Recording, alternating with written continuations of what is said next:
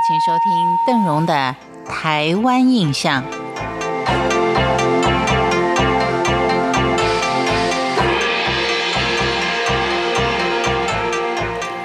在今天节目一开始，邓荣应该说非常非常的开心，因为通常在农历三月的时候，宗教界最大的活动呢就是妈祖的出巡。那前一阵子呢，因为疫情的关系啊，就感觉上好像今年没有办法举行了。可是因为我们疫情控制的非常好，而且。好几时期的零确诊下来呢，都能够让我们健健康康的啊，安安全全的到户外去活动。所以大甲妈祖的绕境虽然延误了一段时间，但是还是举行了。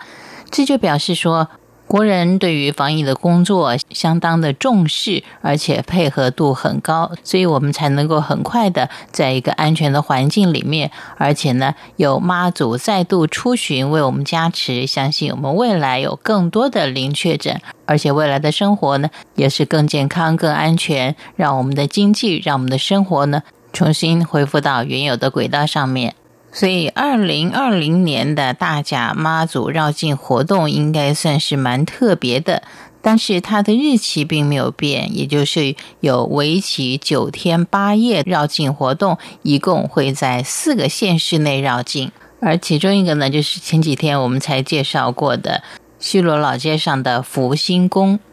当时因为西罗老街啊有太多的文物可以介绍，所以我们福星宫呢介绍的比较少。那既然大甲妈祖这次的绕境它是一个必经的据点，所以呢我们再多多的介绍一下这座福星宫。福星宫除了会因为大甲妈祖绕境必经而有名之外，它的庙里面还留有清代的古物。太岁厅里面还奉祀有轮值太岁的神奇，这也是它蛮特别的地方。所以，如果有人逢太岁年的话，不妨到这里来拜拜，以祈求平安。其实，在今天的节目当中，我们应该介绍的老街是台北第一老街——蒙甲老街。可是因为太兴奋了，所以前面呢先讲了一下我妈祖绕境的台湾最大的宗教活动。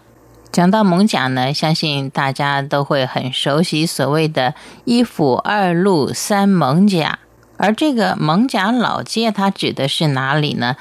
这条老街目前是位于万华，在台北市西南方，东边是以中华路跟中正区接壤，北边是以中孝西路跟大同区为邻，西面环绕的是淡水河跟台北县为界。南到新店溪，全区成了一个胃囊的形状。在早年十七世纪末的时候，在这个地区有平埔族沙帽厨社，他们是沿着河流散居的，主要的交通工具就是独木舟。清康熙四十八年，也就是一七零九年，泉州移民陈赖章，他是获准到台北盆地来开垦。而他先是从新庄开垦到这里的，看到舟船云集，于是他就以蒙甲来称呼他，并且搭盖了几间茅屋作为据点，成为台北第一条市街的雏形。如果说台北的繁荣是始于万华，这一点也是可以肯定的。刚才提到最初的开垦呢，是从新庄开垦的。所以，台北盆地它最早的物产集散地跟行政中心是在新庄，但码头淤积，再加上人民的管理不是很恰当，最终呢就被下游的蒙甲所取代了。